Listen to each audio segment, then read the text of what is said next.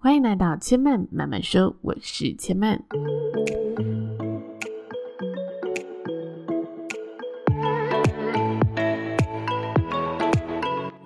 目前频道在 Apple Podcast、Spotify、KKBox 以及 Google Podcast 都听得到。喜欢的朋友，欢迎帮千嫚订阅并留言评论，让更多人可以认识千嫚慢慢说喽。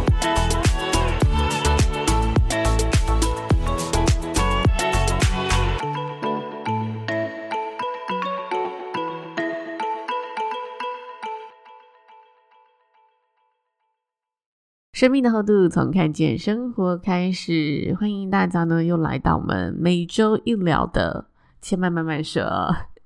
最近呢，我在看一本书，之前好像有跟大家提过，叫做《快乐生活提案》。那这本书我还没有看完，但是看到一半呢，突然有一个感想，所以呢，我就把它记录下来，想要在这一集的 Podcast 里面呢，先提前跟大家聊聊我额外从书本里面突然想起的一些想法。那这本书呢，也简单跟大家介绍一下。他呢是一个作者，他在做一个生活实验，他希望呢让自己的生活可以充满快乐。那这个生活实验怎么做呢？他一样先拟定了他自己的想法嘛，就是什么事情可以让他感到快乐。那他过程中就有一些方法，并且呢，他在书里面是跟大家一起分享他执行后的一些改变，以及他执行后的一些反思。看这本书呢，就会很像在看日记一样，有点呢像在看，嗯、之前也非常非常红的一部电影，叫做《美味关系》，主演是梅丽史翠普。印象中好像在某一集的集数刚好去台东玩，看到这部电影的，然后有跟大家聊过。虽然这部电影是二零零九年上映的，有一段时间了，不过我觉得它里面的内容呢是没有。时空背景限制的，无论是什么年代人看他，一定都会有收获，因为他聊得太有共鸣了。他的剧情线呢，主要就在说一个女主角，她受够了自己过着一成不变的生活，所以呢，她去做了一个挑战。这个挑战呢，就是当她在阅读传奇女厨师梅莉亚的著作的时候，她突然觉得她对食谱啊、下厨啊这件事情是产生兴趣的。所以呢，他就每天按照食谱，然后去做菜，并且把他烹饪的成果，还有呢，他生活上遇到的故事分享在部落格上。他就自己架起了一个部落格，然后跟大家分享说，他做菜的时候想起了哪一些生活道理。有人说做菜很使人疗愈嘛，就是在等待的时间可以想一下，沉淀一下。那他就在这个呢，为期一年的时间内，每天做一道菜，然后每天分享一个他的。城市爱情生活故事。那他其实做这件事情呢，一开始只是希望让自己生活中有一个新的目标，同时呢，把这件事情分享出去，记录下来。但是呢，在他分享出去的过程当中，他吸引到了一群同样对他的呃生活感兴趣，或者是说，就很像我们现在在看部落格，我们会觉得哦，跟我们。的心境好相近哦，我的生活也是一成不变。我看到他这样做出改变，对我产生了一些影响力。因此呢，他们就在网络上互相的为彼此加油打气。然后，这个女主角就从部落格里面得到了自己的一些动力，继续坚持她的每日食谱实验。那重点就在这里了。我觉得这两本书，应该说这一本书跟这部电影呢，很相连的地方，就是是这个生活实验的精神。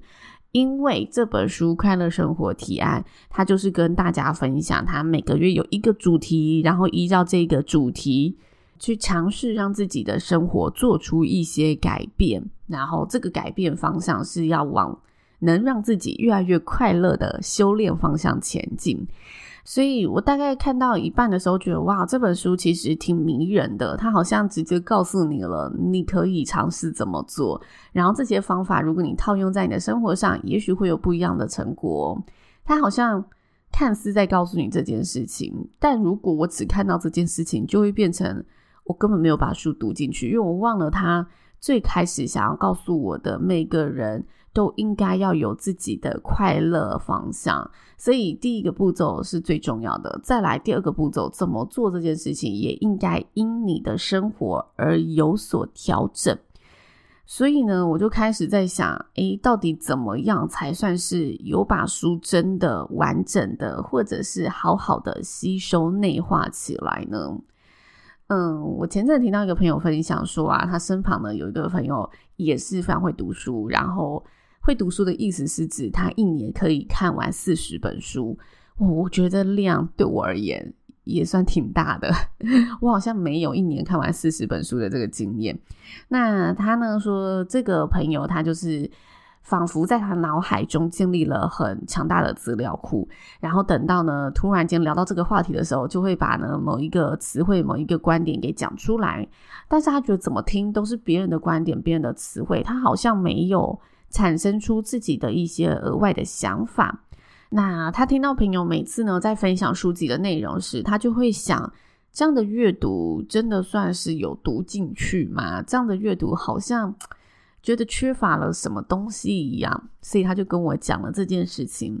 那我说啊，我觉得缺乏的东西呀，就是他没有把那一些内容变成自己的生活经验。嗯，我觉得这一部分我也一直还在练习，而且需要在阅读的时候突然提醒自己一下：哦，不能只看表面，不能好像只看。这个道理而已，我应该要尝试把这个道理跟我的生活经验去做融合，这样这个道理才会变成真的是能影响我的道理，影响我的理论。所以在阅读背后，更重要的是你怎么样把这一些资讯、这一些你收获的或者你看到的别人整理的内容，给实际的运用在你的生活上面，或者运用在你的思想里面。毕竟读书。或阅读，它就是借由书中的世界，借由作者的经历，让你去丰富自己的见闻。因为我们可能没有办法有相同的人生经验，那我们可以从其中去好好的换位思考一下，从其中去体验一下，如果我在那样的环境，我会怎么做？或者重新问问自己，嗯，我在生活中遇过类似的情境吗？那上一次我是怎么处理的？那如果我现在看完了这本书，我未来可以怎么处理？也许会是一个新方式，或也许会更好呢？我觉得阅读它真正的价值在这里，就是真的要让自己去反思，然后真的要让自己去改变。这是呢，我在跟这位好朋友探讨这个议题的时候讲出的第一个想法。但是再来呢，我又分享了我第二个想法。我觉得还会遇到一个问题，就是我们的生活经验不够。我们没有经历过那样的人生之外，我们也想象不到那样子的情景，就很像人家说“读万卷书不如行万里路”，读书万卷跟行路万里，它应该是要相辅相成、相得益彰的一个呃效果。所以阅读固然重要，但是生活的体验也是不容忽视的、不可小觑的，这样才可以真的让我们。整个提升往更好的方向前进。那这里跟大家岔题一下，我刚刚在讲读万卷书不如行万里路的时候啊，突然想到我之前呢也自己有时候会觉得很呃矛盾的事情，就是小时候不是要背很多这种名词佳句啊或者古文副词吗？那我小时候的国文其实不太好，然后我在背这些内容的时候也是死背。他说：“哦，陶渊明怎么样？”我就想说：“我怎么知道陶渊明怎么样？” 但就是要背嘛。然后像去年，我我我记得我第一次想出这个想法是去年的清明节的时候。就清明节的时候，大家都很常说：“啊，清清明时节雨纷纷，路上行人欲断魂。”啊，就是每到清明节，我觉得很常听到朋友就哦随便一开口讲一两句这种熟悉的。古文，那我当时呢，听到朋友在讲的时候，我就突然觉得，哎，对耶，懂得突然讲起来好有情调哦。因为我记得去年清明节也是真的有呃雨纷纷，然后刚好又疫情嘛，就有点凄凉这样子，凄凉不是清凉，凄凉。那我呢，就是在去年听到朋友这么一讲，然后看到那景象，然后心里觉得很有感觉之后，我突然觉得哇，如果是现在这个时空背景。让我学这一些呃古文内容，我会学得津津有味，因为我现在开始有了一些人生体悟了。但是在小时候，我要我背这些，根本就痛苦的要命。我就觉得哇，小时候给学生学这些内容，其实蛮不合理的，它就没有吻合这个读书跟行万里路，跟你的时空背景，跟你的生活经验可以去呃结合反刍的一个效果在里面。所以小朋友读这一些古文复词真的是挺辛苦的，大家应该都有过这个辛苦的片段的。那为什么大人觉得要读？我曾经听吴淡如的人生实用商学院的其中一集，他就跟大家聊到为什么要读这个东西。那他当时在说，他觉得这个东西很重要的原因是因为，嗯，你必须先学起来，以后你在经历人生的时候，就会更加知道哦，原来。以前书本里面描绘的是这样的景色、这样的情境、这样的景象，然后讲述的是这样的道理。我现在人生活到了这一刻，突然顿悟了。那我顿悟了呢，就可以想起哦，原来这些道理背后带给我的含义是什么？我可以重新去思考的是什么？他认为这个东西是可以作为你的资料库，然后之后呢，在你的生活经验当中再去融合的。我觉得这就有点相近，像我今天要跟大家讲内容。不过我觉得顺序有点颠倒，就是你到底是鸡生蛋，是蛋生鸡，或者是你有没有办法边边在呃阅读的时候边去想这件事情？当然，我觉得最棒的情境就是我们边阅读的时候边去。重新的思考，重新的反刍，让它做最及时的吸收，这是我觉得最好的方法。那万一真的不行呢？我觉得就只能像小朋友一样这样子，呃，还没有经历到，然后就先必须想尽办法把它熟记起来，把它读起来。但我觉得这样的效率其实很差的。所以如果要有效率的做法，就是我们现在遇到的问题就解决问题。我们现在遇到了嗯相同的。感受时就去寻找，哎，以前大家遇到这样的情境感受的时候，他们在想什么？我觉得这个当下的吸收是最有效率的。所以刚刚跟大家讲的，我觉得有点矛盾的点就在这里，就是我前阵子突然觉得，为什么要给小朋友读这么难读的书？就他根本没有这个社会经验，他怎么会知道？哦，这一位古人的情操其实相当的难得。他根本不会有这个体悟，就很像我们以前读“不为五斗米折腰”时，当时根本不会觉得哦，“不为五斗米折腰”是多么困难的一件事情。可能顶多当时我意识到的，真的感受到就是，嗯，他是一个很有个性、很有骨气的人，很潇洒的一个人。但其实他背后想要说的，不只是他很有骨气、很潇洒，他想要告诉大家是，哦，这种不为权贵屈服的，嗯，行为精神。其实是非常难得可见的，但是这种道理，你要一个小学生，要一个中学生怎么理解？所以回过头想想，当时国文学不好也是有原因在里面的，是可以被原谅的吼。好，那回到我今天想跟大家聊的，刚刚跟大家聊说，我觉得，嗯，在阅读上呢，如果真的要做到好好的吸收，少不了反刍，少不了。放慢思考，然后把书中看到的内容，去用相似的生活体验重新的思考一次，或者是运用在未来相同的情境上面，去很像行万里路这样子，真的把它实践出来，才可以真的内化成为自己的内容，成为自己内涵的一部分。那我觉得这一个呃内化的过程啊，其实有时候我们从聊天就可以得到这一种。经历交换或者是知识经验交换的过程，只是我们常常忽略这种事情，就跟朋友聊天就是闲聊就过去了。但其实我们每一次的聊天，或者是我们每看一部电影，或者是我们每听一集 Podcast，都是这一种资讯的流动，然后都是可以借由我们做这件事情去自己去增加经历的。差别在于我们是听完就忘记了，聊完就忘记了，还是我真的有去重新思考，如果是他，我会怎么做？这里啊，跟大家聊聊我最近跟我男朋友聊到鱼丁系的演唱会这件事情，因为我就看到那个新闻说，哦，鱼丁系的演唱会呢，它原本加开场十九号的这一场呢，要临时取消了。那他就跟歌迷说，因为我的呃设备啊，整体的施工进度需要好好的。嗯，调整这些细节内容才可以有完整的呈现，所以我赶不上加场的这一场，赶不上原本预计十九号要表演给大家的这一场。那歌迷有两个选择，一个呢就是你可以全额退票，另外一个选择呢就是你可以持票来看我们彩排。那这就引发了两面的讨论嘛。我不知道大家自己如果一开始听到这一个新闻，你的想法是什么？那我自己第一时间的想法就觉得哇。好聪明哦！因为我自己还没有看过别人这个做法，虽然后来去查一些资料，知道哦，有一些国家曾经有这样做过。那我自己在台湾的演唱会上呢，似乎没有看过原来有这一种做法可以去执行。那我当时会觉得很聪明的原因呢，是因为我认为对忠实歌迷来说，能看到演唱会的彩排是一件非常难得的事。那难得。它就有价值存在嘛，因为不是你平常就可以体验到的事情嘛。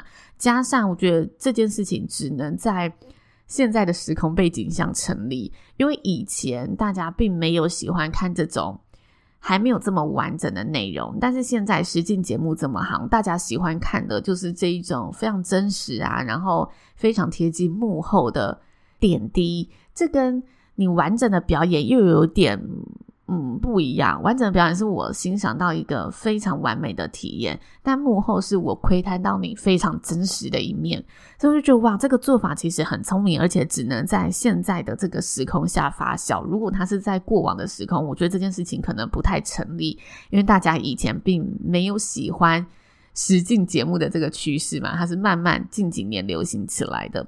那再来呢，我觉得很聪明的原因是。前阵子呢，其他艺人在取消演唱会的时候，引来的声浪几乎都是负面的声浪。虽然一定有很暖心的歌迷说：“哦，你要好好先照顾自己啊！”我能体谅现场的这些设备一定要是安全的，对艺人才是有保障的。虽然还是有这种温暖的声音存在，但是网络上你打开能看到的这种负面的声浪还是比较多的。那我觉得这一次呢，鱼丁系他做了一件。不一样的事情，聪明的事情就是他开出了选项，所以他等于如果站在嗯销售方的方面，他等同于告诉你，虽然我没有办法做到，但是我有一个 B 方案。如果你愿意选择 B 方案，你可以看到的、可以买到的东西是更不一样的哦。我觉得哇，这个行销方式，这个行销团队能想到这个解套方案，对我来说，我会觉得哎，还蛮聪明的。但后来呢，我就滑滑滑手机滑一滑，又看到别人在讨论这件事情。他就说，他站在表演者的立场，他认为这件事情是非常不负责任的。我就突然惊觉，对耶，我没有站在表演者的立场想诶。然后我就把这件事情呢拿出来跟男朋友讨论，说：“诶，你如果听到这个新闻，你第一个想法是什么？”然后他就说：“嗯，他如果听到的话，他会觉得，嗯，这一个制作单位，这一个制作团队。”他们背后一定是有一些谋略的，这谋略就像是呢，他想要呃让那一些懒得去办退票的人遗失这一笔钱，因为我现在有个 B 方案嘛，所以我不会主动退票给你。你如果能要退票的话，你就得呃。自己 follow 上这个讯息，或者是我开了这个方案，我就可以吸收到一群，嗯，好吧，那我再想一下，然后想着想着，退票日期就过了的人，然后他们就可以赚到这笔钱。哎，我男朋友就是一个非常商业思维的人，他觉得呢，站在这制作团队里面，这是一个可以让自己损失比较少的方案。然后我就觉得这件事情非常的有趣，我们就开始聊起说，诶，你怎么会往那个方向想啊？然后他就问我说，那我的想法是什么？我怎么会往这个方向想？我们就说，我们两个真的想的永远都是不同方向的。但我觉得这过程非常的有趣，非常的有意思。就是从每一次的对谈，你可以了解每个人他重视的价值观是什么。那我男朋友他就是哦比较商业导向思维。那我跟他说到另外一个朋友，他就是站在演出者的角度去想，他认为演出是一个非常。崇高至上的一件事情，所以应该要重视自己的专业，的确也是很有道理的。那我第一时间站在趋势洞察上看，我觉得哇，这个事情很新鲜呢，是以前的人没有做过的，起码在台湾我还没有看过这件事情。我不知道它后续效益好不好，但我就觉得哇，制作团队能开出这样子的一个方案，我觉得是非常聪明的一个行销手段。这是我站在的角度去看。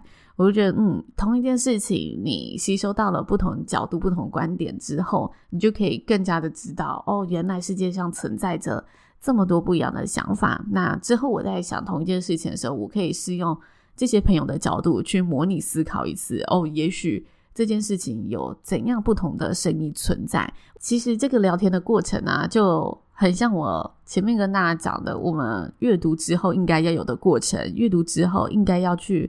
反复的思考出，哎，你会不会有不同的想法、不同的声音？你在这件事情的看法，这个情境下，你自己会做出的反应是怎么样？然后探究一番之后，再回来想，哎，做的这个做法对你而言是有帮助的吗？对你而言是能带来收获的吗？然后这个事情它就会内化成你自己的事情，因为你在你心中就会有一个结论。你把你吸收的资讯重新整理组织之后，这个结论就会留在你的脑海里面，成为自己独特的知识价值。这是我这一集节目想跟大家分享的近期的生活反思，希望大家会喜欢哦。其实我觉得我这个节目在做的事情也是这个样子，就是不断的在跟大家讲我自己，嗯。现在接收到的是什么？然后我其实重新思考了又是什么？当然，我也很希望有机会可以听到大家的想法。所以，如果大家听完节目有任何的心得，都欢迎可以留言告诉千曼，或者寄信到千曼的节目信箱里面告诉千曼喽。千曼慢慢说，今天就说到这里了，也邀请大家下次再来听我说喽，拜拜。